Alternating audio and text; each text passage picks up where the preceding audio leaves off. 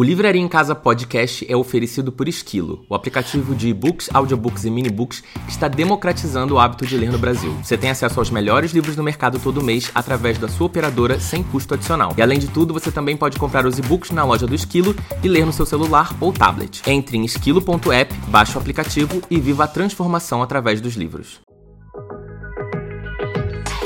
E aí, pessoal, tudo bem? Meu nome é Paulo Hatz, esse aqui é o Livraria em Casa Podcast. E hoje eu estou aqui com ela, Rai Tavares, uma das autoras mais carismáticas do Brasil. Adorei. Já inventei essa regra. Nossa, adorei. É inventei aí, tá a premiação. É, a premiação, a gente vai fazer no final do ano, a gente vai fazer uma premiação. E a gente vai eleger os mais carismáticos que vêm aqui né, no escritório ou não. O tô Books brincando. Choice Awards. É, exato. Não, mas é brincadeira, tá? Senão daqui a pouco o pessoal vai ficar todo, ai meu Deus, eu não quero mais ir, É, O porque. Pedro ai, já veio, né? Pra passar a falar isso pra ele. é, exato, exato.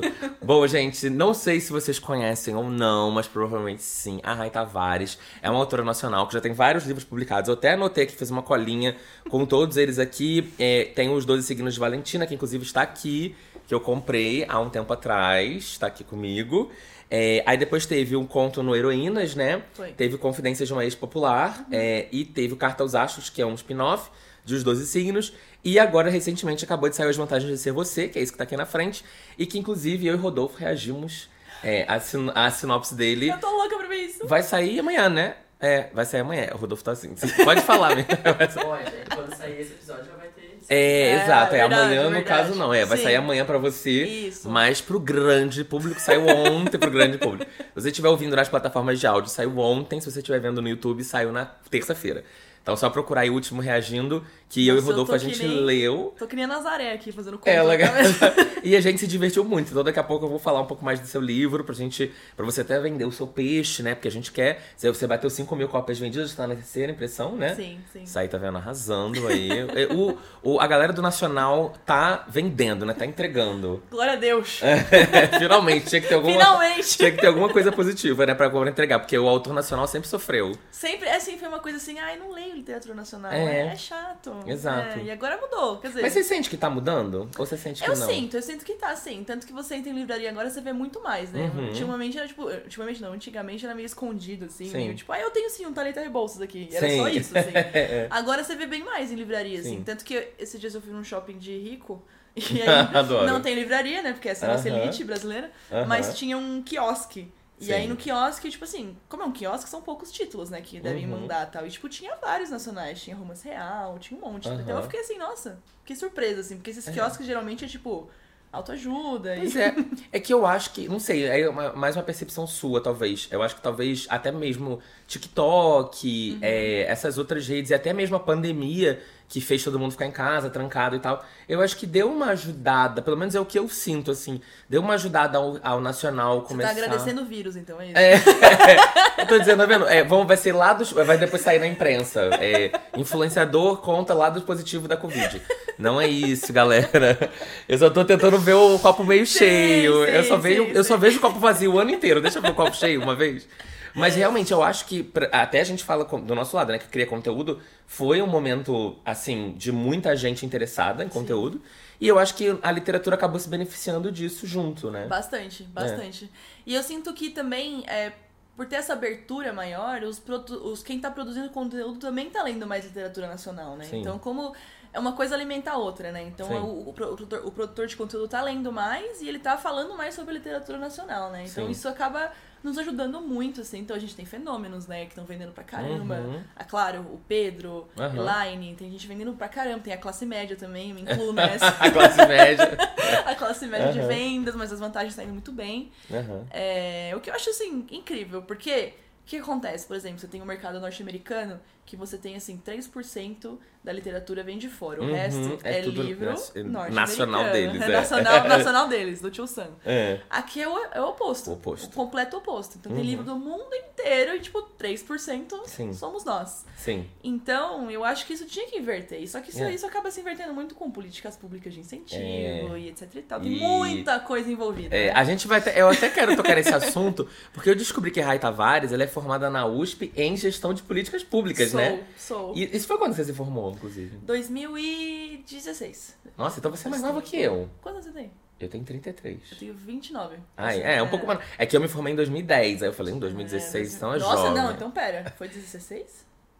15, foi 15. É, eu me formei meio novo, eu me formei Aham. com 20 anos de idade, eu já tava formado Que isso? faculdade. Você entrou com 16? Entrei com 17. Que eu fiz loucura! 17, 18, 19 20. E aí, Aí eu você, terminei. você fez bonitinho, fez uns 4 anos. Não, eu fiz 4 anos. Não, calma, eu me formei exatamente com 21, então, já que você quer ser Ah, preso. tá. É que o último ano eu não fiz praticamente aula, eu só fiz monografia. Só fez cerveja, É. Eu praticamente não tive aula, eu Entendi, só entendi. fiz. Aí, aí você não conta. E, é, não conto, não. Foi só um ano, assim, um ano extra. Sabático. Que eu também fiz eletiva, porque eu tinha que cumprir as horas Entendi. finais. né? As horas, sempre o, desespero do Alguém universitário. É. Enfim, aí você fez políticas públicas, né? Fiz, da onde cara. que saiu isso? Porque você já escrevia desde 13 anos de idade, né? Já, já. Eu comecei escrevendo fanfic. Aham. E isso veio muito de uma necessidade, eu ter um plano B. E aí eu fiquei pensando, o que, que eu vou fazer de plano B? O que, que eu gosto de fazer? E eu sempre fui milituda, sempre Aham. gostei de política. Minha mãe é professora, Aham. ou seja, né? Coitada. Exato. Tomou bala do governo PSDB na cabeça a vida toda. É, e foi uma coisa que eu sempre me interessei muito, assim. Uhum. E eu falei, bom, vou ter que ter um plano B. O que eu quero é escrever. Só que escrever no Brasil é difícil, Uhum. difícil. complicado, complexo, triste. Uhum. Xoxo, capenga, anêmico, É, exato. E aí fui fazer essa faculdade. É, na verdade, eu fiz um ano de administração de empresas. Uhum. E aí, o que, que eu curti da administração? A parte de gestão mesmo. Uhum. Todo o resto eu odiei. Muito, muito coxinha. Eu amo, eu sou formada em administração. Ela odiei, muito coxinha. Eu ó, formada em administração. Ah, é. Ah, você Conte-me mais. aham. Eu e a Anitta, formados em administração. É verdade, Anitta. E aí eu, eu comecei a pesquisar mais e vi esse curso da USP e falei, acho que esse curso tem a minha cara e tal. E aí eu fui fazer. É, e aí, eu trabalhei na prefeitura, trabalhei na gestão do Haddad, em- aqui em São Ah, Paulo, né, no finalzinho da gestão do Haddad. Uhum. É, fiz intercâmbio também, pra, fui Uhum. estudar fora, com bolsa pela faculdade e tal. Não. E sempre, sempre é o que eu gostei muito, assim, sabe? Uhum. É uma coisa, tanto que as pessoas perguntam, tipo, ai, mas você se posicionar na internet, você não vai perder leitor? Eu falei, gente, É. assim, se a pessoa tá de fato lendo o que eu escrevo, eu não vou perder ninguém, assim, É, porque, tipo assim, exato. nenhuma pessoa bela recada do lar tá curtindo os meus livros. então, Aham, assim, aham, pra mim nunca, foi uma preocupação minha, assim, Sim. sabe? Porque eu também nem quero. É, exato. É, esse é um ponto também que é, é muito recorrente quando a gente fala de literatura, né? Por incrível que pareça, ainda tem muita gente que. É, não, eu vou tentar ser bem aqui, bem, bem brando, mas que tem uma mentalidade diferente da nossa. Diferenciada. É. Tá? É, enfim, respeitando as diferenças. Achei muito respeitoso. É, uma mentalidade diferente. Mas ainda tem, né? Então, a gente vai chegando nessas épocas de eleição, ou não, ou até mesmo depois, assim, que acontecem coisas nos governos e tal, Sim. e você começa a se posicionar. Cara, eu também fico muito nessa, tipo, eu vou me posicionar. Eu lembro que em 2018 eu me posicionei, meu Instagram era muito menor, é, meu canal era menor, meu Instagram era muito menor. Eu devia ter 12 mil seguidores no Instagram, hoje eu tenho 105, 106, sei lá. Era muito. Esfrega mesmo na cara. Era muito menor em 2018 e eu me posicionei, é, tá até lá o post até hoje na época da eleição, né? Da, da eleição fatídica.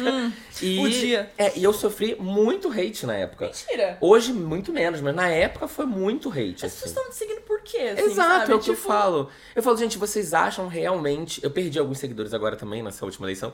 E eu falo assim: será será que essas pessoas realmente achavam que eu tinha uma outra opinião? Que eu É, teria uma outra opinião? É, é, Porque eu não preciso nem declarar meu voto. É tão óbvio, né? exato. Então. E às vezes a pessoa espera que você seja isentão, que você não fale É. e tal. Mas assim, eu acho que, tipo assim, você pode ser isentão em alguns assuntos que você não entende, que isso, que aquilo. Uhum. Mas numa, numa questão de corrida presidencial, onde um cara tá ameaçando quem a gente é, quem a- no que a gente acredita, Sim. não tem por que a gente ser isento. Inclusive né? no nosso próprio trabalho, né? Porque isso é um outro ponto Aham. muito crítico, né? A gente que trabalha com cultura no geral, Nossa, sim. é, a gente sofre porrada o tempo inteiro Aham. e ameaças de porradas, né? Porque ainda Exatamente. tem isso, não é só o que a Exatamente. gente leva, mas o que ainda pode vir aí. É, não, e eu Então- falei isso pro meu pai. Meu pai, bolsonarista. E aí eu tava falando com ele. eu Toda falei, "Pai, família, é, né? Tem o seu. Tem, tem o seu. É. Pai, você quer que eu perca o emprego? Eu briguei com ele depois do primeiro turno, a gente brigou, fiquei um tempão sem falar com ele Sim. e tal. Você quer que eu perca o emprego? Porque assim, não é só literatura. é eu trabalho com literatura e audiovisual. Ou seja, Ancine, né, É, destruída. Aham. todo dia um ataque, é Mário, Mário Frias do... É, exato. não é mais não é mais ministério, é secretaria. Uhum. E aí eles vão. Porque assim, é, eles entendem que a cultura, a literatura, o audiovisual, enfim, Uhum. é uma arma. E não é uma arma ideológica, não é isso. É uma arma pra abrir a mente das pessoas. Sim. que as pessoas entendam e saiam um pouco da bolha delas, apesar de que Uhum. Virgínia falou pra você votar de acordo como arrumar 50 inimigos numa mesma, no mesmo podcast. aquela. Não, mas assim, é, faz você ver o mundo ao seu redor. E às vezes mundos que você não conhecia, que você nunca Sim. teve contato, né? Sim. E eu acho que através da, da dramaturgia e da história, você se identifica com outras pessoas e outros personagens. Então é uma arma muito poderosa, né? Uhum. Sim. E eles sabem disso. Então Sim. eles estão podando a gente até onde dá. Até onde Sim, der, é. porque. É o mesmo pensamento das universidades, sucateadas, aquilo tudo. Porque é, esse é um ponto interessante, até legal da gente estar abordando aqui no podcast, e isso ser um talvez um dos temas principais aqui da nossa conversa, porque é, a, a literatura, e é uma coisa que eu sempre falo quando a gente está discutindo isso, né? De ah, eu vou perder seguidores porque eu me posicionei. É, a gente fala de livros, a gente não deveria estar tão preocupado sobre isso, porque é, a gente, quando eu falo de um livro no meu canal ou no meu, na minha rede social, eu tô falando muitas vezes de questões que são muito importantes pra mim, que são, fazem parte dos meus valores, logo elas têm uma correlação com a minha visão política de Exato, mundo, né? exato. Porque a minha visão política, ela não é uma visão, é, não é que eu sou partidário, mas é uma visão de mundo, Exato, né? Essa pra mim que é o principal, é, o principal problema. Exato. Não, não- não é uma questão só de Não. partido, de voto, de eu número. vi hoje, eu não sou uma pessoa religiosa, mas eu vi hoje um pastor falando e falou muito bonito, porque ele falou: a gente não tá discutindo esse ou aquele, a gente tá discutindo um modelo de sociedade. Sim. E esse modelo de sociedade, eu não quero pro Brasil, sabe? Sim. Eu não quero pras pessoas. Eu quero que as pessoas sejam livres pra ser quem elas querem ser, sabe? Uhum. Então, é, quando a gente fala que, tipo, ah, então você prefere votar nesse aqui que é corrupto do que. na-" Não é isso que eu tô discutindo. Eu tô Uhum. discutindo que eu não quero que as pessoas tenham medo na rua. Tô Sim. discutindo que eu não quero que as pessoas sintam que elas são ameaçadas o tempo todo no país onde elas moram, sabe? Sim, sim. Então, pra mim, não faz sentido. A gente não tá votando no menos corrupto. A gente tá votando no modelo de sociedade. Sim. E esse que tá aí, eu não quero. E num modelo de sociedade que você pode dizer que não concorda. Exatamente. Entendeu? Exato. É, não, tô, não tô dizendo que é, a, em 2000, a partir de 2023 o Brasil vai virar uma. A Noruega. A Noruega. A Dinamarca. Não é isso, mas pelo menos você vai estar inserido num contexto onde você pode ser oposição, Exato. onde você pode discordar, onde Exato. você pode levantar problema e eventualmente no futuro você ver a sua os seus valores num lugar ocupando esse, esse espaço de presidência. Exato. Mas hoje, se você, se você, é, se você se ausentar nesse momento, talvez você não tenha a oportunidade de fazer isso no futuro, né? Exato. E, Exatamente. e é engraçado essa até, bonito, foi é, até essa parada de universidade e tal que a gente tava falando, de cultura no geral, né? Tipo, eu tenho visto agora, uma- tem uma menina no TikTok, que eu não vou falar o nome porque eu nem sei direito, mas assim, que ela falava muito, ela era muito conservadora e ela sempre fez muito essa discussão conservadora. E ela entrou na universidade recentemente fazendo direito. E é incrível ver como o discurso dela está mudando completamente. É, é. E como ela já tá falando. E ela é uma pessoa cristã, ela é uma pessoa super religiosa, mas mesmo assim, como ela tá entendendo que é, você não consegue. é, A, a sua bolha é a sua bolha. E Exato. todo mundo vive numa bolha. Exatamente. Né? E aí as pessoas falam muito que ah, é, uma, é a doutrinação da faculdade. Não é a doutrinação, porque você sai da escola, você é ensinado a decorar A, B e C. Quando você É. entra na faculdade, você é incentivado a pensar. E Sim. quando você pensa e quando você começa a conviver com pessoas diferentes Diferentes, de você, exatamente. porque na a escola é isso, é o seu bairro, É, a sua cidade. exato, exato. Aí daqui a pouco você sai, pa- pa- passou num SISU na Federal do Ceará. Sai você daqui, vai pra Federal do Ceará. Sim. Você conhece outras realidades, outras pessoas, coisas completamente diferentes. E aí a sua cabeça faz. "Puf", A faculdade é quando a gente é mais inteligente. Sim. Eu falo que quando eu tinha 20 anos, eu, eu lia Dostoiévski, sabe essas coisas assim? Hoje em dia, o que, que eu tô lendo? Nada. É. Mas assim, é, é quando você mais está interessado no mundo ao seu redor. E é quando você é mais idealista. É quando você Uhum. Sim. mais acredita que você pode mudar as coisas. Então a faculdade é incrível por esse sentido. Então é outra coisa que eles estão querendo, né, cortar, atacar, e não é doutrinação. Não é doutrinação, porque você pode sair de Uhum. lá. Eu, eu vejo, é meu. Se um curso pode ser doutrinário, seria gestão de políticas públicas, né? Que é um Uhum. curso sobre políticas, assim, Sim. no seu coração. Mas era assim, tipo assim, ó, tá aqui Marx e tá aqui essa teoria liberal. Uhum. Tipo assim, lê, o que, que você acha, argumente, fale sobre, Uhum. você acha que se encaixa, você acha que não. Não tinha uma doutrinação no sentido de É, essa é, aqui é. certa e essa não é. Quando a pessoa entra na faculdade, ela começa de fato é, ver o mundo ao redor dela e sair da bolha dela, Sim, né? E eu- isso, é muito bonito, assim, É, sabe? é. Só que é, é difícil, assim, porque depois você vai envelhecendo e vai trabalhando e você vai voltando pra sua bolha. né? Exatamente. É. Porque aí você vai voltando pra, pra aquele microcosmos de todo mundo é igual, todo mundo é branco, todo mundo é isso, todo mundo é hétero. Ou, ou mesmo que não seja, mesmo que a sua bolha seja gay, mesmo que a sua bolha seja é, diversa, você acha isso. A gente, eu falo muito com os meus amigos. Na nossa bolha, no nosso Twitter, no nosso Instagram, nas nossas redes, é. a- Assim, a gente não teria nem. Não ficaria nem preocupado. No nosso Twitter, assim, quando começou a sair o resultado da eleição, eu fiquei surpresa. Eu Falei, gente, mas o meu Twitter! É, o meu Twitter me prometeu assim? 85%. né? Tipo, é isso. E, e é uma coisa que eu falo sempre. A gente aqui em São Paulo, então, é, a gente que mora em São Paulo, eu não sou paulista, não sou carioca. No Rio isso é mais diferente, porque no Rio, ah, embora a sociedade seja marginalizada pra cima dos morros, Sim. é, os morros são no meio do- das áreas nobres. Então, você vai chegar em Ipanema, você vai ter uma pessoa que ganha 100 mil reais por mês frequentando a praia do lado de uma pessoa que não tem emprego há dois anos, entendeu? sim. Elas vão estar curtindo a mesma coisa, vivendo muitas coisas de lazer ao mesmo tempo. Sim. Em São Paulo isso é muito difícil, Muito, né? Em muito. São Paulo realmente você é marginalizado pra fora, É. basicamente dos, lu- dos lugares de elite e tal. É. Então, mais ainda você começa a achar que isso aqui é realidade, que isso aqui, ó, o que eu vejo da minha janela aqui em Pinheiros e tal, Isso. é realidade e é muito diferente, né? Não, não é. E assim, é, quando você começa a conversar com pessoas de fora da sua realidade, quando você tá na faculdade, é uma coisa que você consegue dialogar, você consegue Uhum. compreender e argumentar. Conforme, quanto mais você vai envelhecendo, mais fica difícil. Então, tem Sim. algumas coisas que falam pra mim. Eu tava até conversando com uma amiga minha, que é roteirista do De Volta aos 15, ju- junto comigo. E ela tava falando que ela fez um experimento, assim, social. Ela falou, quem, quem é essa juventude bolsonarista? Eu quero saber. Ela criou um perfil, porque ela é roteirista, então ela quer saber Uhum. É, quem você é tem que esse observar a personagem. sociedade, É. né? E ela falou, gente, é, é, a gente não pode só ficar imaginando e ficar com ódio do que as pessoas estão falando. A gente tem que saber Uhum. quem são essas pessoas, É. da onde vêm as dores dela, por que elas estão ali. Sim. E eu achei isso muito interessante, assim, e acho que isso é muito o que a gente faz na faculdade, porque Sim. depois a gente vai envelhecendo e tal, e a gente não tem mais essa paciência Sim, de compreender o outro, né? sim, sim. Então. Só que assim, eu adorei que virou um podcast de política. Assim. É, eu, achei, virou- eu achei maravilhoso. Virou o papo de política É meu do Globo. News. É, mano, mano, ela é formada. em- Eu aproveitei, que eu também adoro falar disso. Amei, amei. Quem me acompanha nas redes sociais sabe que eu tô ali militando de política toda Acho hora, que mas agora. tudo. Apareceu o Paulo Rato RT. Assim, É, pá. agora então, meu filho, juntou os dois, a gente não vai falar só Até disso. amanhã, desce uma cachaça. Mas o que é interessante é que o livro, é, a gente. Principalmente a ficção, né? Obviamente a não ficção é super importante e tal. Eu até deveria ler mais não ficção do que eu leio, porque também tem muita coisa informativa importantíssima.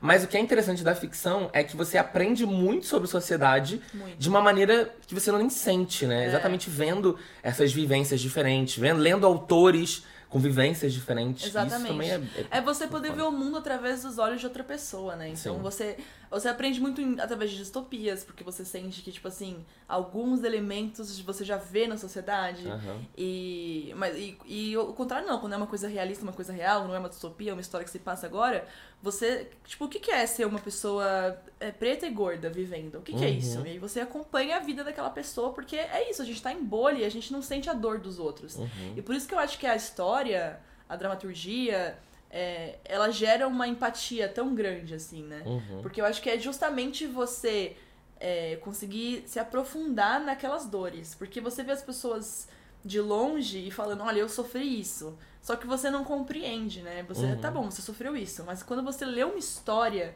e você se envolve com aquele personagem, com a família daquele personagem, com a vida que ele vive, com os sonhos que ele tem, quando ele sofre aquela coisa, e não é que. Não é que tem que ser sofrimento sempre, não é Uhum, isso. Mas sim. assim, quando aquela pessoa passa por aquilo e ela é, atravessa uma situação através dos olhos dela, você compreende, você sente empatia. Então a literatura é um instrumento fortíssimo de gerar empatia pelo outro, assim. Sim, Eu exato. realmente acho. É isso. Não, é isso. É, e agora, dando uma suavizada no assunto. Ah, deixa eu tirar a foice e o martelo aqui. É. vamos, vamos guardar as armas. É, mas agora, voltando num, num assunto é, mais leve, você começou é, a escrever esse. Antes de você ter feito gestão de política pública, você começou a escrever fanfic, né? Sim. E aí, e você tinha, tipo assim, eu tava lendo que você teve mais de 4 milhões de leituras. Sim. Uma coisa muito louca. Você começou no Wattpad ou você começou Não, no quê? Fanfiction? Come- Chamava Fanfic Addiction, Aham. que era um site grande, bem grande, assim, de fanfic de McFly. Ah, é, porque você era da. É, lembrei que você é É, geração McFly. Geração McFly, Igual Jewish. aham, Geração McFly. Cara, eu não sei o que aconteceu. Tipo assim, McFly gerou uma, uma boa escritora por metro quadrado. Assim. eu não Exato, sei é o que, que eles. muito. Era uma paixão tão grande que eles geraram na gente que nos tornaram, nos tornamos escritoras. Sim. Mas comecei no Fanfic Addiction, depois o Fanfic Addiction separou e foi manteve o Fanfic- Addiction e, e criou-se o Fanfic Obsession e eu migrei Uhum. pro Fanfic Obsession.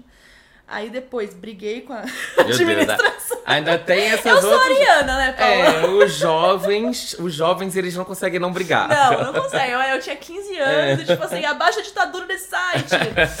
e aí briguei e aí me juntei com umas outras escritoras amigas minhas e a gente criou o nosso próprio site, que era o Clube das Autoras, que numa época, assim, que era tudo mato na internet, a gente Uhum. chegou a ter, tipo, 30 mil inscritos no site pra Uhum. ler as fanfics e tal. Era, assim, éramos em seis, seis autoras, Uhum. 30 mil pessoas lendo o que a gente escrevia. Sim. assim, era muito doido.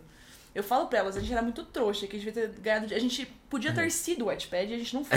Exato. Porque a gente era né, Podia ter adolescente. aumentando, é. é. Aí depois a gente queria ampliar, a gente criou o Universo Paralelo com mais autoras. E aí a gente começou a ter problemas financeiros pra manter o site, manter servidor Uhum. e tal. Algumas meninas estavam parando de escrever, porque a fanfic tem muito disso, né? Tipo, Uhum. a pessoa começa a escrever, gosta e tal. Chega uma época pra fazer faculdade de outra coisa, se interessa Sim. por outra coisa e para. Não é o, a intenção dela seguir carreira como escritora, Sim. né? E aí algumas não queriam mais pagar, não queriam mais fazer e tal, ficou aquela confusão, o servidor caía, voltava, caía, voltava, e eu conheci o Wattpad. Eu falei, então Aham. deixa eu migrar todas as minhas histórias pra lá enquanto a gente tá nessa instabilidade aqui. Acabou que essa instabilidade nunca se Se resolveu. E eu- descobri um público gigantesco no Wattpad, tanto que hoje é minha, minha rede social com mais seguidores, eu tipo, tenho Nossa. 52 mil seguidores e tal. Uhum. É, E aí lá fiquei, assim. E lá comecei, foi quando eu comecei a publicar os docinhos de Valentina. Tudo que veio antes já Uhum. existia. Sim. Eu só republiquei lá. Uhum. Só que a primeira original foi os docinhos de Valentina, que foi quando bateu. Tipo, agora tá com 4, não, 3 milhões. É a história mais Uhum. lida, né? Sim. É... Você não E- chegou a tirar de lá quando você foi pra. Tá lá ainda, só que ela não tá inteira. Então Ah, são tá. cinco capítulos de degustação. Aham. Aí a pessoa gostou? Gostou? Aham. Então paga nós. Agora compra, é, pelo amor de Deus. Pelo amor de Deus, conta pra pagar. Aham. E aí foi isso, assim. E eu acho que esses números eh, me ajudaram muito a vender a história pra uma editora, né? Sim. Sofri um golpe, recebi um golpe de uma editora, que era lavagem de dinheiro, com certeza. Aham. Aí queria desistir, falei, não quero mais fazer. Aí eu fiz um post no Facebook, quando o Facebook era relevante ainda, Sim. falando, ai, tô triste, é, eu quero desistir. Aí come- as pessoas ficaram compadecidas com a minha dor, né? Foi um, Uhum. um post meio uma dramédia. Tudo que eu escrevi é dramédia. Esse post foi uma dramédia. Aham. E, e aí começaram a marcar as editoras das grandes editoras tal, Uhum. um- uma- agências literárias, começaram a marcar um monte de gente. E a Ana Lima, que era da Record, Sim, né, da galera, Eu lembro dela. ela mandou mensagem, ah, tô indo viajar, manda seu livro aí. E eu mandei, foi assim, juro, Eu foi leio assim. aqui. Aham. eu leio, tô indo, não tenho nada pra fazer, manda aí que eu leio. E aí, assim, algumas horas depois, ela falou, ah, quero fechar, vamos fechar tal. E foi assim, Deus. fui do inferno ao céu, porque eu tinha acabado de sair de um golpe. Tipo assim, Sim. o cara me deu um golpe mesmo tal. Uhum. Todo escritor tem um só de Todo golpe. escritor, eu já ia falar isso.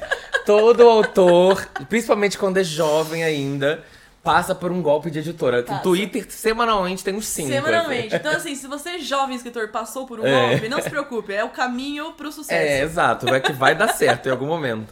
Sempre Aliás, assim. se você é um escritor e não passou por um golpe, experimente passar. Você aprende muita coisa, vai poder Exato. usar depois das suas Não, histórias. Brincadeira, pelo amor de Deus. É, não, gente, ainda mais Por favor, dinheiro. não Ninguém tá com golpes. dinheiro sobrando, é. Não, hoje em dia tem outras ferramentas Tem. é, de publicação e tal. O próprio Wattpad continua aí existindo. É, eu ainda vejo muita gente que tem uma resistência muito grande do Wattpad, tipo assim, ai, pra que, que você vai escrever de graça pros outros, né? Que você cria um público, né? Mas você Infelizmente. cria um público, é, é. Infelizmente, assim, a gente não tem é, uma, um mercado. Não é uma indústria. Uhum. Entendeu? Eu gosto de brincar que a literatura é um nicho. É um Sim. mercadinho. Uhum. É, e é muito difícil. Você não tem uma faculdade, você não tem trabalhos e, e empregos e, ah, eu vou começar aqui, vou chegar ali. Não tem. Uhum. Então, assim, pra você chamar a atenção de, de uma editora, que é uma empresa que quer ganhar dinheiro, Uhum. é, você tem que mostrar algum diferencial, assim. São poucas Sim. as pessoas que nasceram com aquele dom que você lê o livro e fala, meu Deus, eu vou morrer, eu preciso publicar essa pessoa. Sim. Ainda mais hoje em dia. Porque hoje em dia, mesmo se a pessoa for excepcional, é difícil a editora conseguir fazer com que esse livro excepcional chegue nas pessoas. Sim. Então, é, o Wattpad acaba sendo um diferencial muito grande, assim. Eu Uhum. entendo, é uma... Eu tô fazendo um discurso super elitista aqui, porque não é todo mundo que pode parar a própria vida Exato. e publicar de graça, Uhum. sabe? Não é todo mundo que pode, Sim. não tem esse, esse privilégio de poder fazer isso. Eu fiz porque eu tinha meu plano B, eu tinha meu emprego, eu tinha que fazer minhas Uhum. outras coisas. E eu ia fazendo em paralelo, né? Sim. Infelizmente, eu falo muito disso nas vantagens de ser você. É pra você ser artista no Brasil, seja literatura, seja música, seja o que for, você tem que ter um plano B até você conseguir uma, uma, uma estabilidade no plano A. E você passou por isso também. É, exato. Não, construir uma comunidade por muito tempo é um trabalho gratuito. Uhum. E, e assim, a gente que cria conteúdo, a gente por muito tempo faz de graça. Eu acho que eu comecei a ganhar dinheiro com livraria em casa depois de mais ou menos um ano e meio, fazendo vídeo duas a três vezes por semana. E editando Olha e fazendo esse tudo trabalho, e cara. sem ganhar nada. Meu E assim, Deus. o crescimento até acontecia, mas não era um crescimento tão grande assim. Por exemplo, é, hoje com o TikTok tem gente que ganha 100 mil é, seguidores em uma Eu semana. sei que você fala 100 mil reais. Não, calma. Deve ganhar, amiga. eu já tô aqui, deixa eu publicar o vídeo. Não, mas assim, 100 mil é, inscritos. Às vezes tem gente que ganha 100 mil seguidores em uma semana, em um Meu mês. Deus. Naquela época, não. Você trabalhava um ano inteiro pra ganhar 10 mil inscritos quando você ganhava. porque É. Suando aqui, raramente né? ganhava. E aí, tipo, eu trabalhei por muito tempo pra, pra, de graça, né? Mas o pior do autor é que o autor, ele tem que escrever a história dele e ao mesmo tempo ele tem que criar conteúdo. Porque, né, a gente já falou, eu falei sobre isso aqui recentemente com não sei com quem também, mas já falei em outros lugares. Ah, foi num outro, um outro, uma outra gravação, né? Gravação daqui. Que eh, tem muito autor que não quer esse trabalho, né? De. Ele quer construir a comunidade com, com a minha escrita. Mas cada vez isso tá mais difícil, É né? difícil, é difícil porque você tá concorrendo com o TikTok, você tá concorrendo É. com o Instagram, você tá concorrendo com séries da Netflix, você tá concorrendo Uhum. com. É muita coisa, assim. As pessoas, por mais que assim, a gente veja dados de que a leitura cresceu no país, Uhum. e, meu, que bom, que legal. É, você tá competindo com outros tantos meios de comunicação e coisas legais de fazer com o seu tempo livre, que é muito escasso. A gente sabe Sim. que o tempo livre da, da pessoa é muito escasso. Assim, depende da, da- do momento da vida também, né? Sim. É, eu, quando era adolescente, cara, eu lia sem parar um segundo, assim, mas Sim. hoje em dia, na vida adulta, É. pra ler um livro é chorando muito. Não, e você no primeiro você não tem nem cabeça, mas pra ficar focado por hora. Você quer jogar só o Candy Crush no final do dia, assim, sabe? Exato. Derreter você o quer- seu cérebro. É por isso que eu acho que o TikTok ele cresce tanto, porque é uma coisa assim que você fica quase hipnotizado Aham, ali, é, ó. é. E, Exatamente isso. e vira um jogo. Você fica assim, não, É. próximo, não, vou ver só mais um. Aham, não, isso é muito bom, vou ver mais um, vou ver mais e um. o algoritmo funciona demais, cara. É. Eu só eu curti três vídeos de cachorro, acabou, só aparece cachorro. agora só mim. eu aparece amo, cachorro. eu amo. Mas é, é isso, assim. é, E ler demanda. Pedro né? é difícil, viu? Porque a gente tem que produzir conteúdo, mas É é. Paulo, é meu de- nome. Nossa, eu falei Pedro. Ela, Pedro, é difícil. Aí eu pensei, ela vai engastar com alguém, com Pedro Ruas, sei lá. Amiga, acontece. acontece. Eu- mico, tô até olha, eu vou vermelha. falar, eu não sei qual é o problema do meu nome, mas, gente, a vida inteira as pessoas me chamaram de Pedro, de João. São os assim, apóstolos. É, tipo, exato, são os apóstolos. Morri. Paulo, então, é. desculpa. Não, você me olhou com tanta, nossa, Eu- Pedro. Eu, olhei com tanto. Eu falei, Aí eu falei, Rai onde Tavares. Aquelas- Paulo. Tá vendo? Não é todo mundo tem um nome diferente. Rai Tavares. Raíssa, ninguém tá é. falando da Rayane, não isso? é isso, é a moça da, da recepção que me disse que eu não sabia. Mas então, Então, Pedro, Pedro, eu- é difícil. Aquela, essa é a frase Virou do. meme. É, Pedro, é difícil. Paulo, é difícil. Não, eu imagino, ainda mais você que escreve para um público jovem, Sim, que demanda isso. Ele quer É. do autor é, também saber mais, né? quer. E, e- e é difícil porque, assim, a gente tem um talento, talento um dom, sei lá, uma, uma facilidade, não sei. Não é escrita, mas é nem, nem Às vezes não tem em outros lugares, é. É, Isso nos transfere pra outros lugares, Uhum. sabe? Então, tipo assim, eu fui abrir uma conta no TikTok esse ano, Uhum. que eu tava em crise, assim, eu fui publicar esse livro e falar, ninguém mais lembra de mim, ninguém nem sabe quem eu sou, eu não Uhum. tenho TikTok, eu não sei fazer as coisas, tal, tal. E eu levei pra terapia isso várias vezes. E aí ele falou pra mim, mas para de, de se lamentar e abraça o negócio. Não é, você não precisa ser uma criadora de conteúdo ganhar dinheiro com isso, mas você pelo menos tá conversando com o seu público Aham. sobre. E foi quando eu tive esse estalo, assim, que eu não quero ser a, a velha resmungona, tipo, ai, na minha época eu Sim. divulgava de outra forma, sabe? É, porque Eu não quero ser essa pessoa. não dá pra lutar contra. Não dá, não dá pra usar contra. Infelizmente não dá. Você não precisa ser a melhor produtora de conteúdo. Tem escritores que são muito bons nisso. Sim. Mas tem uns que estão só tentando. Então eu tô Exato. tentando. E alguns funcionam, alguns não. Esses dias eu publiquei um vídeo lendo minha primeira fanfic. Aham. Que foi, rolou na Flip Pop. Eu fiz um edit do vídeo lendo e tal. E fez, deu super certo. Mais de 100 mil visualizações, sei lá, blá blá blá.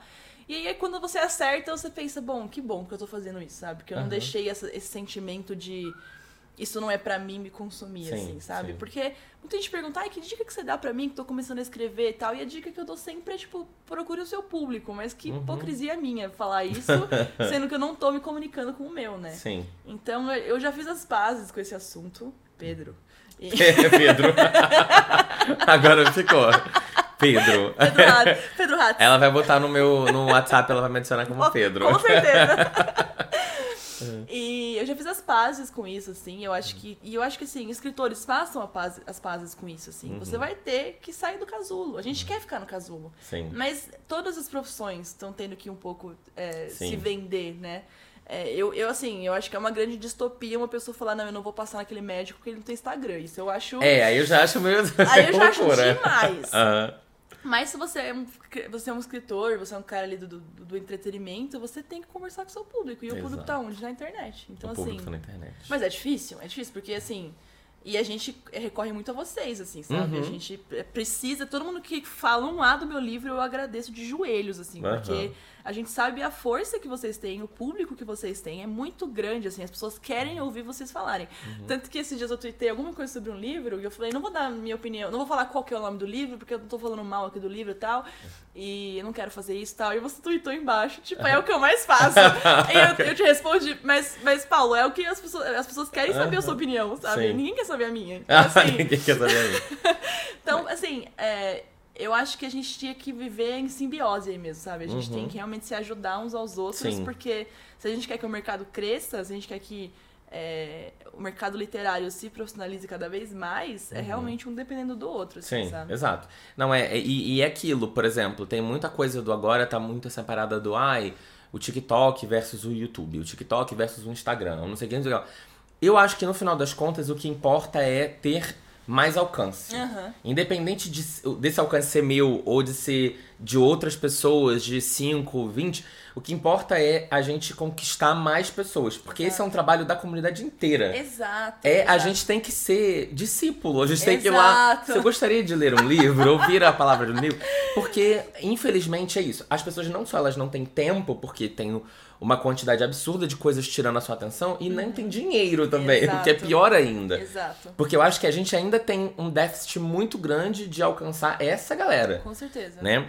Porque um livro, pra algumas pessoas, não significa nada no orçamento, mas pra grande maioria dos brasileiros, grande É. maioria dos brasileiros, Sim. representa coisa de 20, 30, 40% do orçamento. Exato, do orçamento então, assim, inteiro, é. É, e assim, a gente fala muito também entre autores nacionais, né? Tipo assim, meu, falem de outros autores. Porque a gente tem essa Uhum. coisa de, não, só vou falar do meu, É. que eu preciso vender, nananana. Mas assim, é, o livro não é um carro que você compra um. É, você vai ler mais histórias, você, Você vai quer ler o mais máximo histórias. possível. Exato. Então, Sim. assim, eu acho que a comunidade tem que, de fato, dar as mãos mesmo, assim, Uhum, sabe? Sim.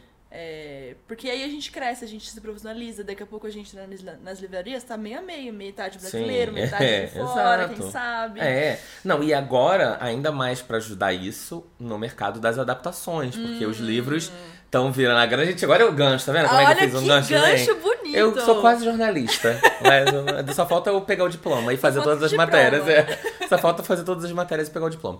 O gancho é, é, a gente tem visto cada vez mais as, as adaptações serem feitas dos livros. A gente tem visto muita notícia saindo. é, e eu tô falando de livro nacional, porque de livro gringo isso já acontece há Uhum. muito tempo.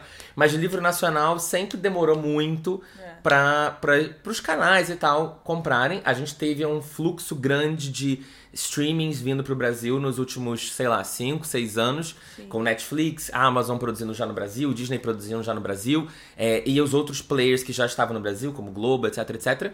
E Rai, além de escrever livros, Rai também escreve roteiros. Fiz dois hang loose. É, do nada ela fez um. Ela, ela surfa também. Eu sou surfista, Ela é meu. surfista e autora. Bom, Rai também escreve televisão, Escrevo. né? Você já escreveu cinema também ou só televisão? Eu vou começar agora, é o meu primeiro Ah, longa. legal. É. E como é que foi essa transição pra você? Você, tipo, você fez um curso ou você começou a praticar? Você caiu numa sala de roteiro é, de primeira? Como é que foi essa transição? Foi um interesse, na verdade, porque Uhum. eu lancei a Valentina, fui lançando meus livros e tal. E aí, muitas produtoras, que eu acho que com a chegada dos streamings, com essa coisa de Uhum. querer adaptar tal, muitas produtoras vieram atrás dos Ossinhos de Valentina, porque eu acho que é um livro muito serializado, né? Sim. São 12 signos, nananã. Então, é, houve muito interesse por parte de muitas produtoras. E aí eu comecei a fazer reuniões e tal, e eu, assim, não, não tem ninguém na minha família remotamente tá do mundo das artes. Não tem um cantor, não tem um É igual na minha. tem muita gente de hobby, assim, muita gente que toca e canta de hobby Não, e tal, minha mas não tem nem isso. não tem ninguém. É tudo tipo assim. Minha mãe é professora, meu pai trabalha com TI, sabe essas Aham. coisas? Meu irmão é arquiteto. Então, Sim. assim, nada a ver. E. Então eu não sabia que existia no Brasil a figura do roteirista. Uhum. Quer dizer, claro que eu sabia, não era tão idiota assim, mas assim, eu não sabia nem como. onde começar, é, né? Por onde começar, que faculdade fazer, onde vivem, do que comem, sabe? Essas Uhum. coisas. E aí, com esse interesse das produtoras pelo, pela Valentina e também por outros livros meus, eu comecei a ficar super interessada. E eu fui pesquisar, tipo, tá, o que, que as pessoas estão fazendo pra entrar no mercado? Porque eu acho que tem muito escritor, e isso é uma crítica, que um dia acorda e fala, sou roteirista. E não é Uhum. Assim. É não uma é. profissão, sabe? Nenhum roteirista também chega e fala, agora eu sou escritor. Não é, É, assim, entendeu? aham. Então eu falei, se se eu quero fazer isso, eu vou estudar. Sim. E aí eu tinha vendido os direitos do Confidências de Mês Popular para Paris Filmes. Foi o primeiro que eu vendi, eu vendi antes da Valentina. Uhum. E aí com o dinheiro da venda dos direitos, eu resolvi investir. Então eu falei, que, que- o que estudar, o que fazer? E aí eu fui procurar, fui atrás de cursos, tal. Eu não queria fazer outra faculdade, porque enfim, né, Uhum, faculdade. Já é traumático uma vez só. Exato, Deus me livre. E aí eu comecei a ver alguns cursos e fui fazer curso na roteiraria, que é uma história, é uma escola especializada em, em né, para roteiristas e tal. Eu fiz dois anos, fiz dois cursos de um ano. Uhum. É, e só aí que eu comecei a falar, bom. E a- em paralelo, claro, eu fiz o curso da Shonda Rhimes, do Masterclass. Eu também fiz. É maravilhoso, né? Eu amo. Eu fiz do Neil Gaiman, maravilhoso Ah, também. Aham. Eu fiz o do Aaron Sorkin, muito bom. Aham. Aí eu fui fazendo cursinhos paralelos, Sim. comprei todos os manuais e livros de roteiro que existem no Sim, eu mundo. amo. São, assim, todos. Eu tenho uma pilha lá em casa, tanto que eu fiz um vídeo também no TikTok esses dias indicando que foi Uhum. bem o vídeo e tal. Que as pessoas nem sabem, sabe? Então, Sim, o que, que eu ninguém estudo? sabe o que, que eu é que- faço? É. E muito, tem muito canal no YouTube gringo, que é foda, porque você Uhum. tem que saber, você tem que pelo menos entender um pouco de inglês e tal, mas tem muito canal legal que, assim, ensina realmente, assim, dramaturgia, Uhum. é, ponto de virada, muita coisa técnica, assim. E fui fazendo. Foram dois anos, né, fazendo isso. E aí eu participei muito de esses festivais de roteiro que tem. Tem o Frapo, Uhum. Série Lab, tem vários festivais de roteiro. Eu fui participando, ganhei, ganhei com a, Uhum. com a Bia Crespo, minha amiga roteirista. A gente ganhou melhor pitching, e ficou, a gente ficou em segundo lugar de melhor piloto de ficção, Uhum. com uma série que a gente fez baseada na Robin, né, meu conto em heroínas e Uhum. tal. Fui estudando, pegando gosto e tal. Até que em 2020, então eu comecei em 2018, 2000, dois anos estudando mesmo, assim. Uhum. 2020 veio a minha primeira oportunidade em sala de roteiro, que foi em Bugados, que é a Uhum. série infanto-juvenil do, do Gloob, né? Sim. E aí eu fiz a entrevista pra ser assistente de sala, porque uma sala de roteiro tem o chefe de sala, Uhum. tem os roteiristas e tem o assistente da sala. Uhum. É, às vezes tem, tipo, dois roteiristas, às vezes tem 15, depende do tamanho da Sim. sala, né? O Bugados, como era uma série procedural, muitos episódios, Uhum. era, um- era bastante gente na sala. Uhum. E eu fiz pra ser assistente. Eu falei, olha, eu quero começar, me dá uma chance, tá? O André Catarinacho, maravilhoso. Uhum. E aí ele falou, eu fiz a entrevista, fiz o teste, fazer teste, escrever, tipo, cenas de bugados tal. E aí ele me ligou e falou, olha, é, que- queria te oferecer uma vaga, mas como roteirista já, pra você Aham. entrar escrevendo e tal. Então foi assim que eu comecei, Legal. de fato, no mercado e não parei mais. Fiz muita coisa, só que o audiovisual, e você sabe também, Uhum. tem muito de desenvolver e pouco de, de, gravar, É, sabe? exato. Até ver o negócio pronto no ar, então, meu Deus. Exato. Então as pessoas falam, ah, você fez uma coisa só e agora vai o de volta aos 15 segundos. Você fez duas coisas só nesse tempo Sim. todo? Não, eu fiz muita coisa. É. Eu fiz muita coisa. Fiz série jovem, fiz thriller, fiz coisa pra caramba. Que eu tô esperando o canal falar que vai sair, Vai, ou não não vai, vai, vai, é. não vai, e a gente só fica esperando, assim. Meus pais acham que eu não trabalho. É, não faz nada, não tem nada Ah, a ver. não faz nada, fico o dia inteiro em casa É. lá, deitada. Então foi assim, foi assim que eu comecei e eu, eu, faço, eu faço uma piada que a literatura é minha esposa e o audiovisual é minha amante. Porque, assim, foi realmente uma carreira que eu fui descobrir ali nos 45 do segundo tempo e eu me Uhum. apaixonei perdidamente, assim. E é por isso que eu falo que não tem idade pra você aprender uma coisa nova e Sim. gostar de um negócio novo e tal. Se você se dedica, é isso aí. Eu acho muito mágico você. É, porque no livro você imagina na sua cabeça aquilo e você passa pra página, pro papel. No roteiro, você imagina na sua cabeça, passa pro papel e depois alguém passa aquilo Exato. pra realidade. Sim. E aí, obviamente, às vezes não vai ser exatamente como você imaginou, mas deve ser muito legal você ver aquilo acontecendo, os atores falando, aquelas cenas que você ajudou a criar.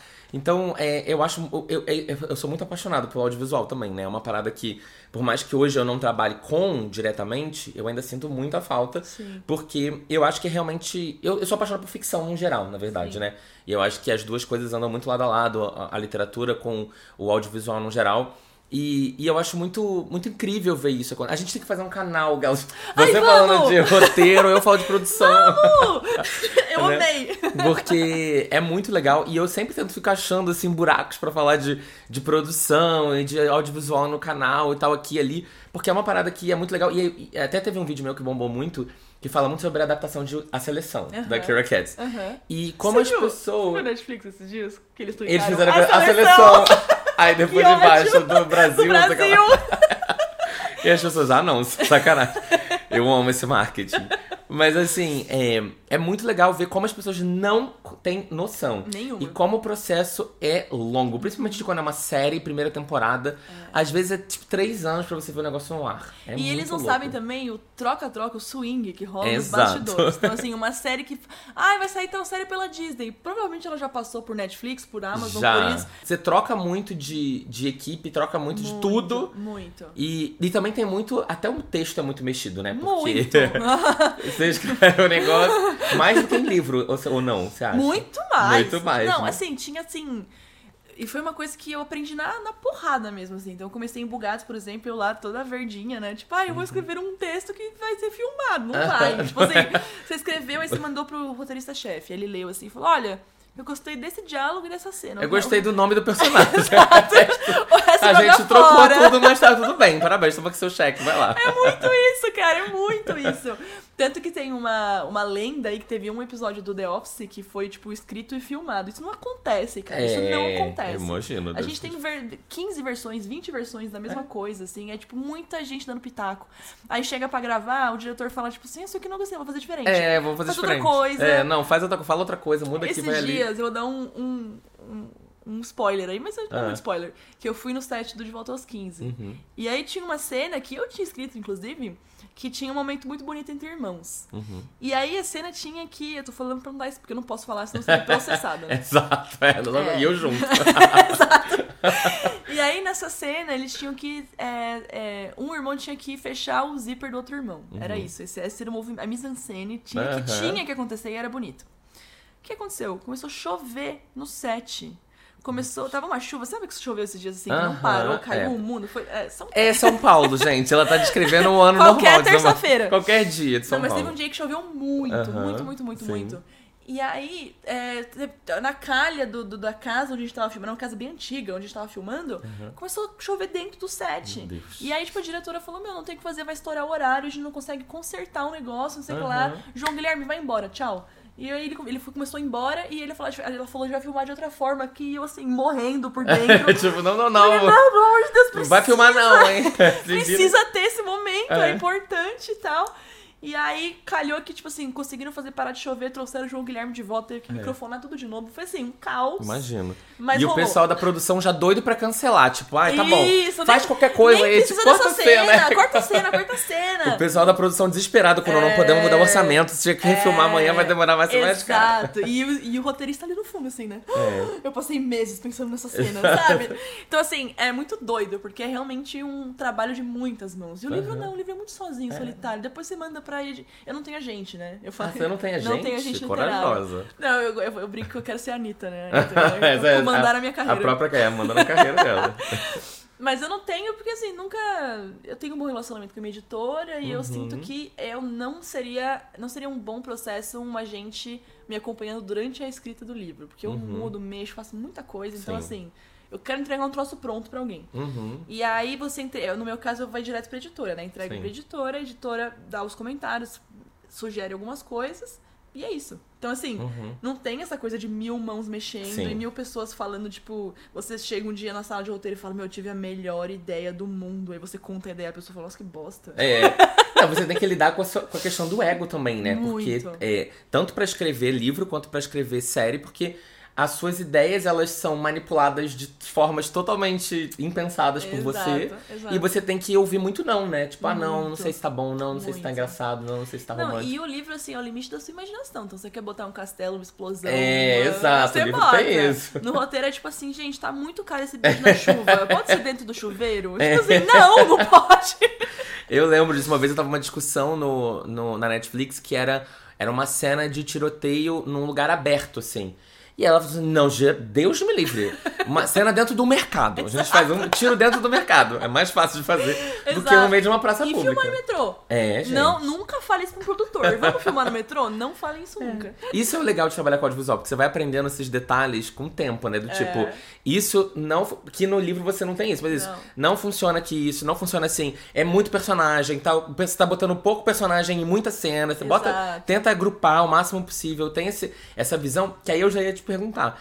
Existe essa, a carreira que aqui no Brasil ainda é muito pouco trabalhada do showrunner, É né? meu sonho. É. Meu sonho de princesa. É, ser o showrunner, que é aquela pessoa que ela entende de direção, entende de roteiro, entende de produção, e a série, o produto final, fica com. É o- dele. É dela. É. Ryan Murphy, Shonda Rhimes. Exato, é. a visão dele. É. O showrunner é a visão dele, que a palavra final é Acontece dele. muito no Brasil de da figura showrunner ser o produtor. Sim. Só que o produtor, muitas vezes, não, não entende dramaturgia, Sim. assim. Ou entende um pouco, assim. Uhum. É, a gente, você sabe que é- são funções muito diferentes, Sim. né? A produção e a escrita e tal. Sim. Então tem muito no Brasil hoje de produtores serem os donos das séries, assim. Uhum. É, mas eu acredito de coração, assim, que eu acho que o showrunner mesmo, ele tinha que ser um pouco dos três, realmente, Uhum. assim. Porque você consegue transitar entre as áreas e você consegue compreender o que que é imprescindível para aquele show, entendeu? Sim. Então você vê os shows com a cara das pessoas. Então eu sou muito fã da Mindy, da Uhum, Mindy Kaling, Kaling, não, não sei falar o nome dela, coitada.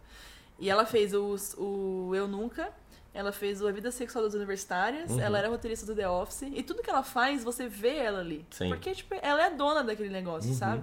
Então, é, hoje no Brasil, são pouquíssimas as. Tem uma produtora que fala que no Brasil não tem o showrunner, tem o showwalk, showwalker. Tá E é verdade, a gente, a gente tem só o showwalker por, por enquanto.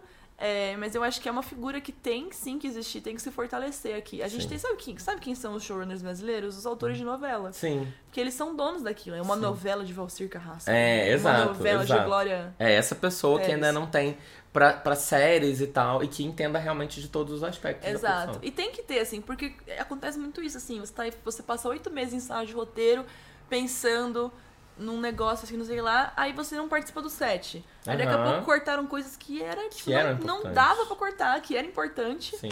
E aí fica uma coisa meio desconjuntada. Ou assim, então né? você tá lá na sua casa e liga alguém e fala, ah, a gente tem que resolver essa cena aqui. É. E aí você tem que mexer alguma coisa, mas você não tem nem todo o contexto do que tá É, acontecendo, o que, que é. filmou, o que não filmou. Troca a piada fala, É. O quê? Pera, o quê? Exato. Então, assim, é- e o que é mais bizarro disso tudo, pra gente finalizar o assunto televisão, é que eu acho que tem muita curiosidade do, do público, do jovem, Tem. de trabalhar com esse mercado, mas é uma é- é um caminho muito mal explicado. As pessoas Muito. não sabem o que fazer É pra muito estar ali. elitista também. A gente fala É. que o cinema é uma grande oligarquia no Brasil, né? Então Sim. é só o filho do cara que veio do cinema que, vai, Exato, que sabe o caminho das é. pedras, né? Assim, Normalmente é familiar de não sei quem que agora tá fazendo isso, fazendo aquilo. Isso. E as pessoas não sabem. Muita gente ficava assim, ah, como é que eu faço pra trabalhar na Netflix? Como é que eu faço pra trabalhar numa produção? Como é que eu faço?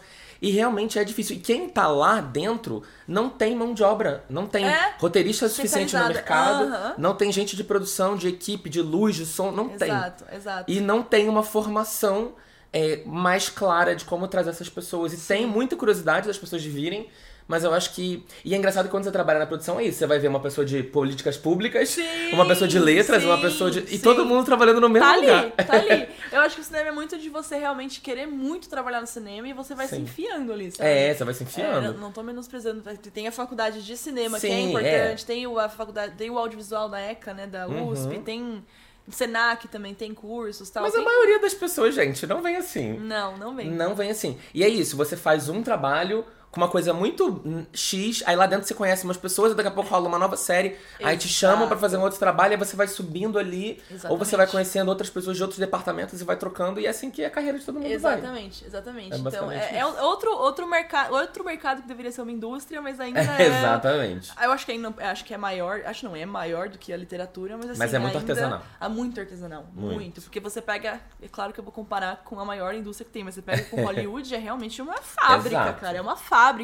E assim, até sala de roteiro, você tem todas as funções, sabe, ne- nessa série que você vai ser assistente, aí você pode subir Uhum. pra roteirista júnior, aí você pode ser planner, pleno, sen, planner. É. Eu já fui plênio há muito tempo, amiga. Muito tempo, foi uns 5 Quem anos. nunca foi planner? Uns 5 anos. Eu, e aí, quando é que eu vou virar sênior, hein? Ah, ano que vem, Ah, ano que vem. fica aí, segura. Mas vai pegando essas funções aqui, ó, plênio. É, Vai como é que é. trabalhando mais, Até que é. quando eu virei sênior, eu não tive aumento de salário, tá, amiga? Não, você já ganha como sênior. Só Exato, mudar o nome exato, agora do carro. Eu falei, pô, por que não mudou antes, cacete? Enfim. Mas enfim, tem tudo isso muito delimitado, muito. É. E aqui não, né? Aqui é tipo assim, a Deus dará. Tem gente que faz assim, por exemplo, se uma pessoa é uma- um assistente de sala muito bom, ninguém quer perder um assistente de sala bom. Então Sim. você não vai promover o cara. Então o cara É. faz 500 séries como assistente de sala e não sobe pra roteirista, porque ele é Sim. muito bom no que ele faz. Ou Sim. seja, não seja tão bom no que você faz. Esse é o mercado, é o mercado. Não, e pra finalizar, a gente tá agora com o lançamento do seu livro, As Vantagens de Ser Você. Ele lançou quando que foi, hein? Ju. Agosto. É, tem pouco tempo. Tem eu lembro pouco de ter tempo. começado a ver. Eu amei a capa, as cores, eu achei muito chamativo. Paula Cruz. Lindo, né? Muito, muito divertido. E é o seu primeiro é, romance com personagens LGBTs. Não, todos os não? meus romances têm Mas protagonismo, Protagonismo, é. é. protagonismo sim, protagonismo sim. Foi o seu primeiro livro. E aí conta pra mim como é que foi, tipo, é, esse processo dessa decisão e, e o que que te motivou e como que foi importante pra você, enfim, até é, escrever isso, porque pra muita gente, mesmo quando a pessoa é LGBT, ela não, ela tá acostumada a escrever tanto é, com protagonistas héteros que é, Uhum. tem que mudar, virar uma chavinha. Nunca foi uma decisão ativa escrever casais héteros ou ativa não Uhum. escrever casais LGBTQIA+. Eu acho que é muito isso que você falou, é compulsório, né? Você Uhum. começa a escrever, você lê muito romance hétero Sim. e você vai escrevendo e tal. É, Só que quando chegou nesse livro, foram N motivos que me fizeram tomar essa decisão. O primeiro deles é que eu falo muito sobre é, você achar que a grama do vizinho é sempre mais verde e Sim. achar que a vida da outra pessoa é melhor que a sua. Só que no mercado de trabalho, é, então tem a Ana, a protagonista, que ela admira muito a Bárbara, que é essa garota que foi fazer faculdade de administração, ela é agora coordenadora de uma fintech, ela tem o Uhum. carro do ano, ela mora sozinha, ela é, tipo, super independente e tal. É, e tem a Ana, que não, vou seguir meu sonho de ser escritora, então ela tá falida no trabalho que ela odeia, nananana. E ela vê na Bárbara tudo aquilo que ela poderia ter sido se ela tivesse feito outras escolhas, né? Só que a gente sabe que hoje, no mercado de trabalho, ainda existe uma, uma, uma diferença muito grande entre homens e mulheres, né? Então, pra mim, fazia muito mais sentido essa frustração da Ana partir de outra mulher. Então, assim, essa mulher que, teoricamente, teve o mesmo ponto de partida que eu, elas estudaram juntas na escola e ela tá num lugar muito diferente que eu, sabe? Porque isso acontece num relacionamento heterossexual e, enfim, entre homem e mulher, tem muito disso de você. Não, teria, não teria a mesma força, sabe? Ele tá num lugar diferente que o meu. Mas é porque ele tá por muitos motivos e Uhum. muitos privilégios e porque Sim. ele tá também, sabe? Exato. Então, assim, eu queria que essa, que essa admiração que ela sente pela Bárbara eh, se transformasse em frustração também, sabe? Uhum. Então, tipo, eu queria ser uma coisa que eu não consegui ser e ela conseguiu. Uhum. Então esse era o primeiro motivo. O segundo motivo é que, assim, é, fazia sentido só pra mim. Eu acho que, enfim, eu sou uma pessoa inserida na comunidade LGBTQIA+. Uhum. Eu acho que é, não fazia mais sentido continuar escrevendo a, a mesma coisa de novo, de novo, de novo. Eu quero escrever cada vez histórias mais plurais e tal. Uhum. Então eu acho que fazia sentido. E o terceiro motivo que eu queria mesmo. Não, que é o melhor, o mais é importante de todos. que eu quis e, tava muito assim, ouvindo Taylor Swift, imaginando essas duas meninas. E eu ficava, ai meu Deus, eu preciso escrever essa história. Então foi assim, foi isso. Mas assim, pra mim, te- tem muito isso também, assim, de, de, de eu querer que a maior quantidade de, de pessoas se identifique lendo as minhas histórias, né? Uhum. Então. É, minhas, eu tenho duas melhores amigas que são mulheres lésbicas que elas falavam, meu, eu não consigo, eu leio suas histórias, eu gosto, mas eu tenho que projetar outras coisas Aham. nelas, assim, sabe? Sim. E eu não queria mais excluir ninguém das minhas histórias, Uhum. assim. Claro que quando você fala de uma coisa, você exclui outra É. automaticamente. É, Mas eu também senti essa demanda, assim, dos meus leitores, assim. Uhum. E, e pra mim fazia todo sentido. Sim. E é, e é curioso, assim, porque muita gente falou pra mim... é, que, tipo, talvez eu perdesse público. Porque o meu Uhum. público. A maioria do meu público é, tipo, é- são mulheres heterossexuais, eu diria, não sei. Não tô É, na não casa, tem não tô na saber, casa, não tem é. como saber, eu não tô na casa das pessoas. É. Mas assim, eu diria que por conta dos dois signos de Valentina, por ser um romance hétero, talvez fosse Uhum. e tal. E, e eu falei, bom, foda-se, perder, perdeu, acontece, né? Todos Uhum. os dias aí. E foi surpre uma surpresa muito positiva, assim, de eu ter publicado o livro e, não perdi, como ganhei Aham. muito, assim, É, sabe? exato. Às vezes você não vai ter necessariamente o mesmo público, mas você pode ter um público maior. Exato, mas o meu público fiel gostou Aham. muito. Então, Sim. assim, eu- isso eu achei muito legal, assim, porque é, é um romance, é, mas eu acho que é um livro muito sobre é, você se sentir frustrado como uma pessoa jovem Uhum. é, num Brasil pós-pandemia, de você estar num lugar que você achou que você estaria em outro lugar com aquela idade. É, né? a maioria das pessoas passa por isso, né? A Exato. grande maioria das pessoas passa por isso. Exatamente. Então você, eu passei muito por isso quando eu pedi demissão, foi toda uma coisa, né? Uhum. E eu queria muito é, registrar que, cara, não é. A gente sempre acha que a pessoa tá mais feliz que as pessoas pelas redes sociais. Sim, exato. Que as pessoas estão em outro lugar. Uhum. Ah, essa pessoa que tem um carro. Ah, essa pessoa que foi pra Disney. E eu tô Sim. aqui comendo um miojo, sabe? Então, Aham. é, meus pais com a minha idade compraram uma casa. Exato. E eu não consigo comprar nenhum patinete e tal. Então, assim, Uhum. é, o livro é sobre isso, sobre você se sentir frustrado com as suas decisões e você ficar pensando como teria sido a sua vida se tivesse feito outras escolhas. E o que acaba esbarrando muito em saúde mental, né? Porque a Uhum. Sim. protagonista Ana, ela é uma garota claramente passando por questões de saúde mental Uhum. e foi uma coisa que aconteceu, porque eu estava passando por esses problemas Uhum. e eu comecei, fui buscar ajuda e fui me tratar. E eu achei que fazia todo sentido trazer isso pro livro também. Então a jornada dela foi muito da minha jornada, assim, Uhum. Sim. também, sabe? De você é, se sentir com essa angústia o tempo todo, essa ansiedade de você tá no lugar, eu não tô naquele lugar ainda, eu não tô naquele lugar ainda. Uhum. O que, que é esse lugar, É, sabe? e você Tipo, nunca aproveita quando, quando você Nunca, vai cumprir. Você nunca. vai chegando nos lugares e você nunca tá 100% satisfeito. Nunca. E eu acho que isso é muito o efeito das redes sociais, mas Sim. também é muito um efeito dessa lógica capitalista de você Uhum. tem que ter. Então, com 30 anos você tem que ter uma casa, com não sei Exato. quantos anos você tem que ter tal coisa. Uhum. E aí você fica, mas eu não tenho? Eu sou, eu sou uma fracassada, eu sou uma Uhum. perdida na vida, né? Então, é, eu acho que esse é o meu livro mais. Ele é uma, é uma bobeira, né? Fala sobre coach, é uma viagem, é uma road trip. Não, ele tem uma comédia. Tem, tem. Só que acaba sendo meu livro mais profundo, assim, Sim. sabe? Mais que realmente é, aborda aspectos, assim, que foram muito difíceis pra mim colocar no papel, Uhum. sabe? Foram que- questões. Questões. É, ah, não, vamos, vamos evitar essa memória. aí, pessoal. Voltar pra primeira parte do podcast. Demos a volta e chegamos. Foi, foi tudo pensado. É, exato. Mas foram questões muito pessoais pra mim e que eu pensei que fossem questões só minhas, assim, Uhum. sabe? Então, quando começaram a sair as resenhas do livro, tipo, meu, eu sou essa personagem, você invadiu minha casa, você escreveu sobre mim, não sei o que lá, Sim. blá blá blá. Eu fiquei muito surpresa, assim, com essa, Uhum. com essa. Porque é uma garota que quer ser uma escritora e não consegue. Eu falei, Sim. quem que vai se identificar com isso? Isso aqui é muito mais macro que isso, né? É Sim. você se sentir frustrada com uma vida que, no, que, você, que você queria estar em outro lugar Em qualquer naquele coisa, momento. é. É. E o que eu acho legal do jovem é que eu acho que o jovem.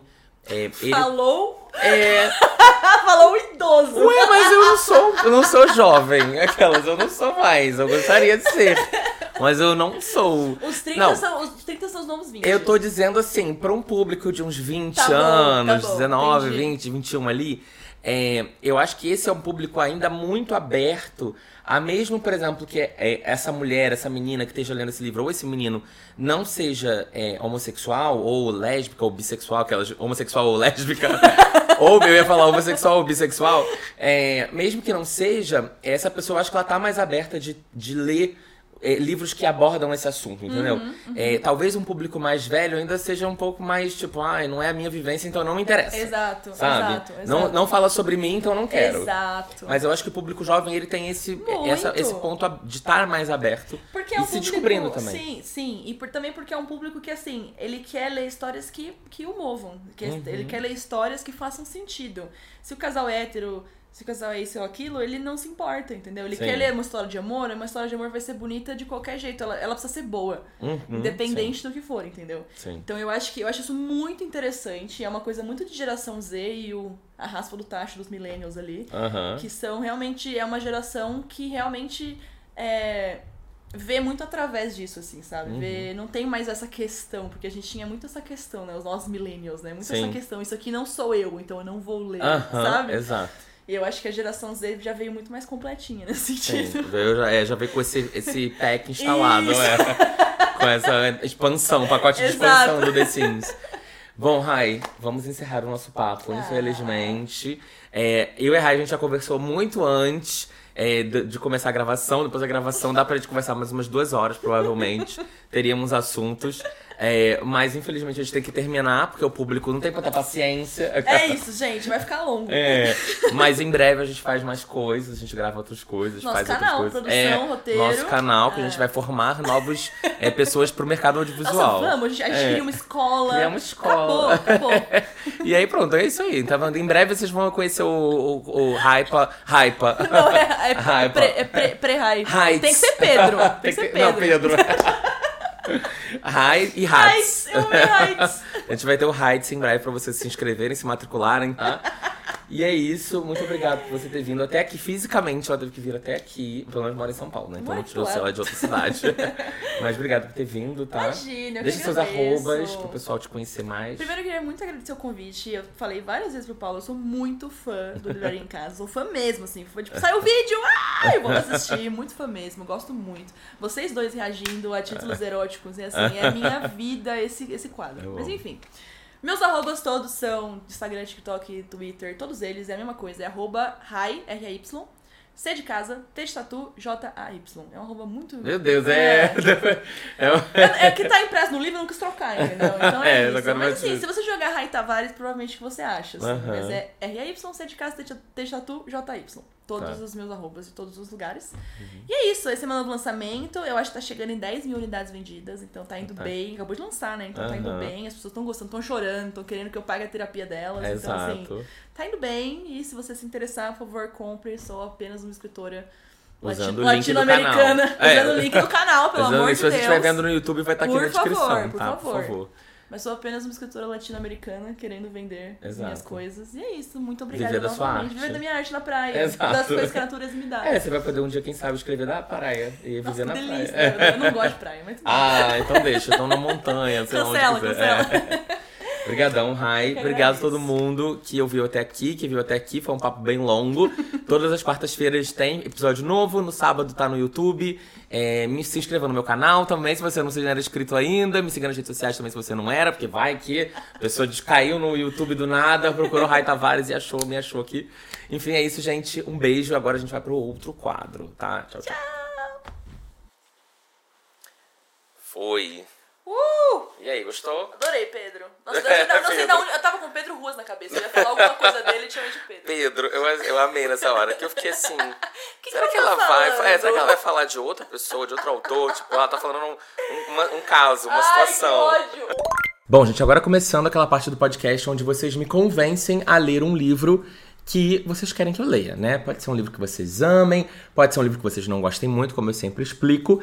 Eu recebo essas dicas pelo meu e-mail, que é o livrariaemcasapodcast.gmail.com. Então, por favor, mandem e-mails para esse e-mail, livrariaemcasapodcast.gmail.com, com as suas dicas e coloquem um assunto criativo, porque são sempre milhares e milhares de e-mails. Mentira, a gente não são milhares de e-mails, tá? É, pode mandar que eu vou ler. É, mas coloca um título é, divertido, interessante, que me chame a atenção, para poder escolher o seu e-mail aqui e a gente discutir se o seu poder de convencimento ele foi bom ou não, se eu fiquei curioso, se eu vou comprar o livro ou não vou. Várias vezes eu saio desse quadro comprando livros, tá? Então, é, eu sempre sigo as dicas. Eu tô aqui com alguns e-mails que eu tô decidindo quais dele que eu leio.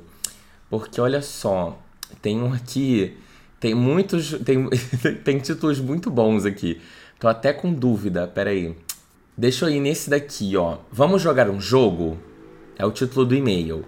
É do Rodolfo Domingos. Não é do Rodolfo Rodrigues. Seu sobrenome é Domingues também não, né? Não, bom, Rodrigo. Ah, é, não tem Domingues. Eu achei que tivesse Domingos em algum lugar. Hã? Não da Kabuki, não? Kabuki não. Kabuki não é Karim, Karim Leôncio? O Rodolfo da Kabuki. Ah, tá. Não sei. Qual é, como é que é o sobrenome dele? Tá sei. aqui. Tá. Bom, enfim, vamos lá. É, ele, o título desse e-mail é Vamos jogar um jogo? E aí ele fala: Não, não vim te recomendar. É, Rodolfo é Domingos? Domingo? Rodolfo. Será que é o mesmo, Esse Rodolfo? Domingos ou Minguês? Domingos. Ah, pode ser que seja. É, aquela, será? Não sei. Ele botou aqui: Não, não vim te recomendar jogador número 1, um, mas imagine que Taylor Jenkins Reid tenha escrito um livro sobre produtores de videogame. Sim, é isso mesmo. Amanhã, amanhã e ainda outro amanhã. Isso é o nome do livro? Pode até parecer um livro jovem nerdola pela capa, mas é um drama pesado sobre dois amigos de infância que passam toda a adolescência acreditando que o fato criou essa amizade em uma grande mentira. Era uma grande mentira. Ah, tá. Que o fato que criou essa amizade era uma grande mentira. Quando se reencontram já na faculdade, eles criam um jogo que os torna famosos, milionários incapazes de entender os sentimentos que permeiam a vida adulta. Adoro gente rica, doida, completamente maluca, eu amo. O livro aborda um período de mais de 20 anos e tem aquele ar de épico dramático de Evelyn Hugo. Aí ele bota entre parênteses, mas bem menos novelesco. Esse livro tem saído em diversas listas de favoritos na gringa e é muito provável que não bombe no Brasil porque o livro está sendo promovido da forma errada. Paulo, você é a nossa salvação. Eita! E se gostar, recomendo outro favorito meu da mesma autora, A Vida do Livreiro A.J. Flurkry. Flur, o quê? Filcry. Ficry. Ficry. Não consegui entender. É, Far Cry. é, Far Cry. Far Cry, É, não entendi. World of Warcraft. Warcraft não, Warcraft. É, deixa eu entrar no, no site aqui pra ver que livro é esse que eu nunca ouvi falar na minha vida. Será que eu já vi essa capa?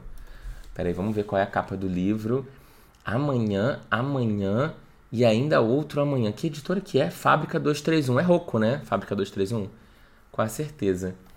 É, deixa eu ver quantas páginas. 400. É, tem aqui uma versão com... Quando que o livro saiu? Saiu agora 30 de setembro de 2022. Então calma, ainda está muito novo. Dois amigos que também se amaram, mas nunca foram amantes. Como é que é? e se unem em uma parceria criativa na indústria dos videogames, o mundo que lhe traz fama, felicidade, tragédia, dúvidas e, de certa forma, imortalidade. Em um dia congelante de dezembro, no terceiro ano em Harvard, Sam Macer sai do metrô e vem ver entre uma ordem, horda, meu Deus, tá difícil, de pessoas esperando na plataforma Sadie Green. Ele a chama. Por um momento, ela finge não ouvir, mas então se vira e um jogo começa. Uma colaboração lendária. Ah, tá, é um menino e uma menina, um homem e uma mulher. Achei que eram dois homens que tinham se apaixonado. Esses amigos próximos desde a infância pegam dinheiro emprestado, pedem favores e antes mesmo de se formarem lançam seu primeiro sucesso. De um dia para o outro, o mundo é deles. Com menos de 25 anos, Sam e Sadie são brilhantes, bem-sucedidos e ricos. Mas essas vantagens não vão protegê-los de suas próprias ambições criativas e das traições do coração. Eu adoro dinheiro, traição, fama, amo. John Green falou que é um dos melhores livros que ele já leu. Mas será que é, John Green é uma uma opinião que a gente vai achar relevante? Não sei. Bom, enfim, eu fiquei muito afim de ler o livro. Tem disponível na loja do Esquilo, realmente é da Roku, tá aqui como Roku Digital, 400 páginas. Bom, eu vou comprar o e-book, porque não sei se vou comprar o livro físico. O livro físico tá 60 e poucos reais. Aí eu tô meio assim, ah, Vai que eu ganho, né? Vai que eu recebo de presente da editora. Vamos torcer. Rodolfo, eu gostei da sua dica. Achei muito interessante a ideia do livro. Realmente eu nunca tinha ouvido falar dele antes, mas eu fiquei curioso. Vamos aqui para o próximo e-mail que eu adorei o nome do, do título, que é assim: Por que ler um livro onde a mocinha é sequestrada por quatro homens e acaba transando com todos? Bom, vamos lá. Gente, um texto grande, hein? Gabriela Correia Lemos que me mandou. Sim, Paulo, você leu certo.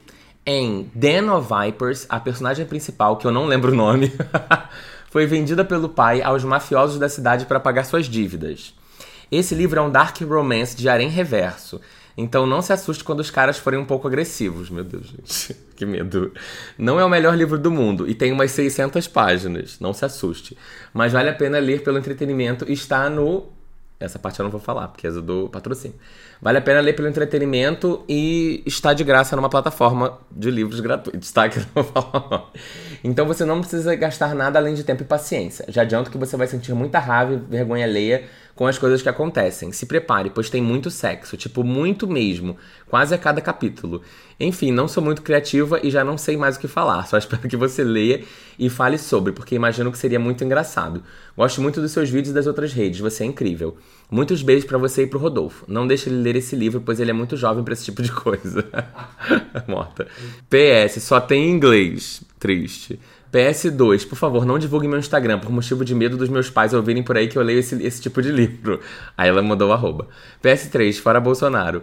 Observação, vou colocar aqui a sinopse pra você não precisar procurar, mas aí tá tudo escrito em inglês, então peraí. Vou jogar aqui no tradutor porque eu quero que andar mais rápido. Mulher tradução do Google Translator. Se tiver tudo errado, o problema é deles, que eu não vou traduzir na cabeça aqui pra vocês agora não. Ryder, Garrett, Kenzo e Diesel. Eles são os Vipers, The Vipers.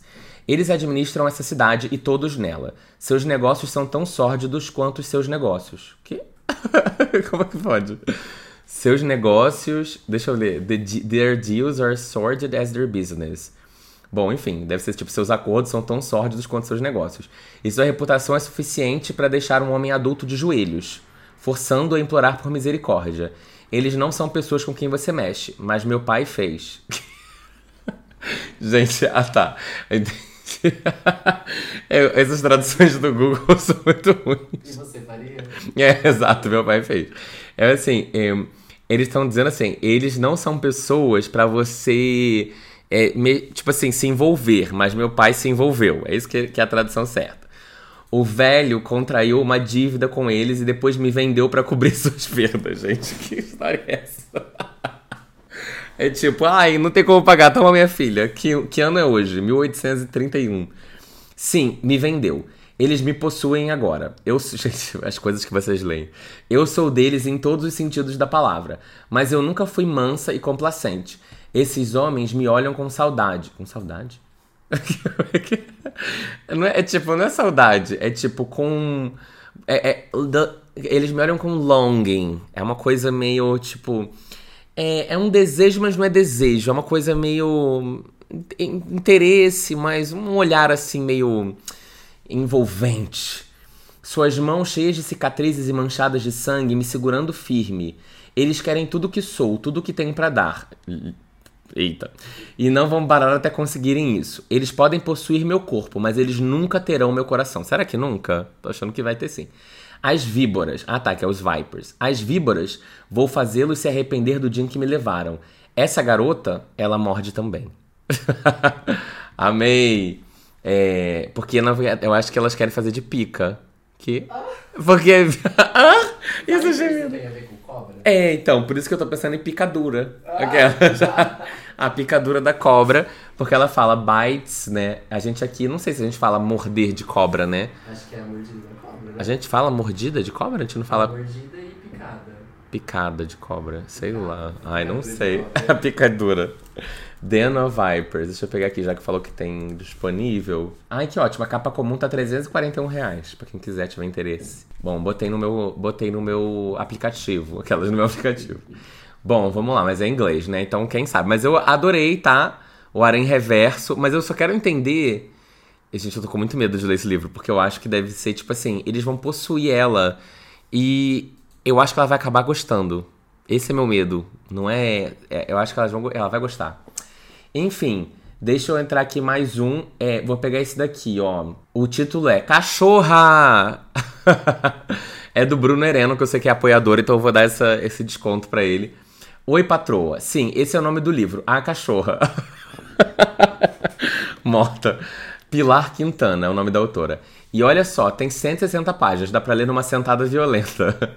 Fala sobre uma mulher pobre. Eu amo que o Bruno, ele tá usando, na foto dele do Google, do Gmail, é ele usando a camiseta da Evelyn Hugo da minha coleção, tá, querida?